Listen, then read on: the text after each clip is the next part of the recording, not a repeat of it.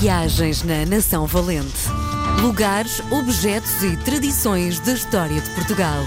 Com Helder Reis. Nasceu há três semanas na RDP Internacional novo espaço liderado, protagonizado por Helder Reis, Nação Valente, Lugares, Objetos e Tradições da História de Portugal.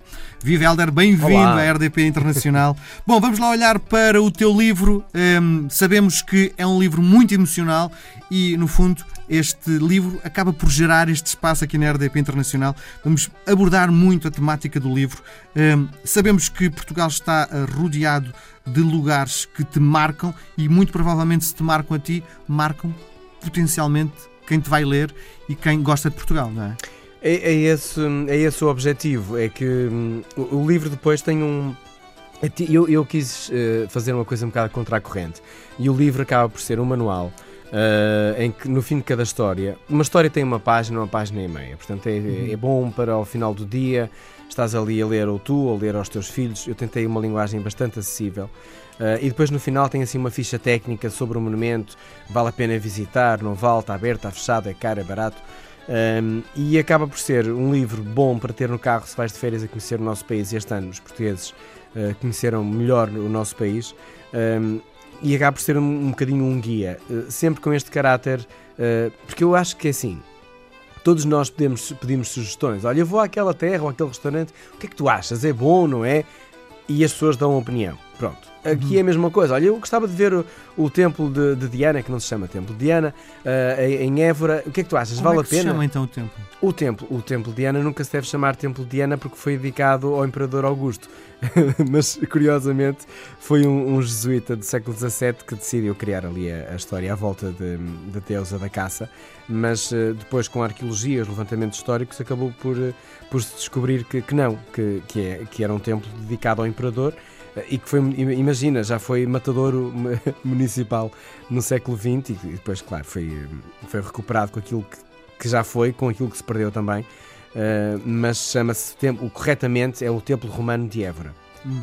Uh, isto é giro uh, as pessoas irem lá e perceberem esta leitura a partir de uma pessoa que já lá esteve Sim. e com aquilo que lhe disse. Eu lembro-me de lá ter ido em visitas de estudo, fazia parte das marcações obrigatórias, uh, conhecer, conhecer este templo. Uh... Diz-me outra coisa, já que estamos em Évora, uh, hum. não sei se escolheste de propósito, mas já que estamos em Évora, em Évora tem também um dos monumentos que muitos portugueses assumem como algo que é extraordinário, que é a Capela dos Ossos. Uhum. E eu entrei e achei aquilo, do ponto de vista emocional, super violento, senti-me muito desconfortável. Hum. Qual a tua opinião sobre o, o Templo de Évora? Olha, hum, eu, eu por acaso não escrevi sobre, sobre a Capela dos Ossos, mas, hum, mas le, lembro-me sim. sim lembro-me perfeitamente de, de, lá ter ido e ter tido uma sensação. Para mais, eu, eu era muito novo quando lá fui a primeira vez.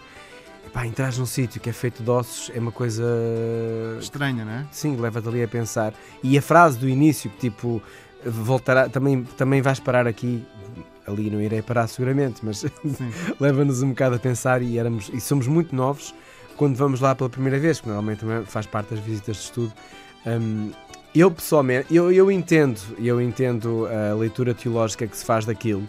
Uh, se eu levo para a minha vida, não. Esteticamente também não. Portanto, não é dos meus sítios de eleição para estar e contemplar. Bom, então significa que a Capela dos Ossos não está eh, integrada no teu livro. Não. não. Mas temos Évora, não é? Já que estamos em Évora, o que é que há para ver em Évora? Olha, Évora é eu, eu, Évora é uma cidade incrível que eu gosto imenso de passar por lá por várias razões. Primeiro, porque tu és abraçado pela história, pelas muralhas, eh, pelos aquedutos, eh, pelas igrejas, pelas ruelas.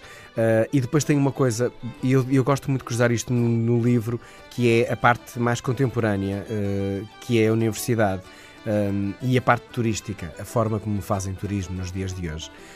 e acho. O meu avô era alentejano era alentejano, de, nasceu lá. Uh, mas de qualquer forma levou-me para lá muito coração.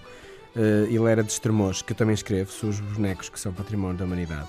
Uh, e eu encontro em Évora um Alentejo extraordinário, tão antigo como contemporâneo. E eu gosto muito desta viagem cronológica. E quem vai a Évora, passar lá um fim de semana, vai sentir isto mesmo. É uma cidade tão histórica, como contemporânea. E isso é incrível numa cidade. Bom, já que estás a falar um, nesse lado do contemporâneo e também uh, o lado histórico, é uma cidade que é muito virada para o turismo. A última vez que estive em Évora, hum. um, decidi uh, e fui fazer, fui fazer a emissão em Évora e um, fomos um dia antes e jantei em Évora. E achei a comida boa, sem dúvida, mas completamente o, preço fora do normal, Sim, porque estamos caro, a virar para o turismo. É. Um, se calhar há 15 anos, se eu fosse a Évora, comeria a mesma coisa e pagaria um metade. terço, uma metade da, daquilo que, que paguei. É. Um, tu vês com bons olhos este crescimento do turismo em Portugal? Eu. Uh, eu vejo com bons olhos o crescimento, vejo com maus olhos o oportunismo. Uh, e a parte da restauração às vezes faz-me pensar um bocado porque é todos nós sabemos o preço da comida, porque nós, nós confeccionamos as coisas em casa, não é? E eu às vezes sinto que os restaurantes, se fossem mais justos no preço, provavelmente uh, iam ter um outro feedback dos, dos consumidores. É óbvio que quando vais a um restaurante tens que pagar todos os privilégios, não estás a cozinhar, do espaço, da decoração, dos funcionários, tudo isso conta, não é? Uh, da própria decoração, de, da invenção. Mas, se for, se for um preço. Eu, eu, sou muito defensor do preço justo e desta cadeia Sim. internacional que há do preço Sim. justo. Se formos justos no preço, mediante o trabalho que tivermos, vamos receber muito mais. E está-te a falar uma pessoa que também vende coisas. Eu, a minha empresa de agricultura também tem que vender os meus produtos. E eu sinto que quanto mais justo eu for no preço, mais as pessoas se sentem uh, atraídas pela dignidade do negócio. Muito bem. Onde é que se come bem Évora? Oh, isso já não sei dizer. assim uma sugestão de um sítio, não sei dizer. Eu sou péssimo nisso, porque fixar um restaurante ou isso. Olha, quem é ótimo é, é a equipa que me acompanha em reportagem, porque eles são autênticos guias Michelin. Okay. Diz-me só uma coisa: vale a pena ir ao teatro ao Garcia de Rezende, que é conhecido por ser, enfim, ter uh, produção teatral? Vale, quando a programação está agora nesta vida que temos, não, mas sim, mas vale a pena, até nisso, culturalmente, uh, Évora é muito irreverente e é muito interessante ver uh, a irreverência longe dos grandes centros urbanos. Fechamos a nossa conversa de hoje. Se tivesses que viver em Évora, preferias viver dentro ou fora das muralhas? Eu gostaria de viver eh, no coração do centro histórico, sim. Muito bem. Alder Reis, voltamos a marcar encontro, voltamos a conversar na próxima semana. Um grande abraço. Abraços. Viagens na Nação Valente. Lugares, objetos e tradições da história de Portugal. Com Helder Reis.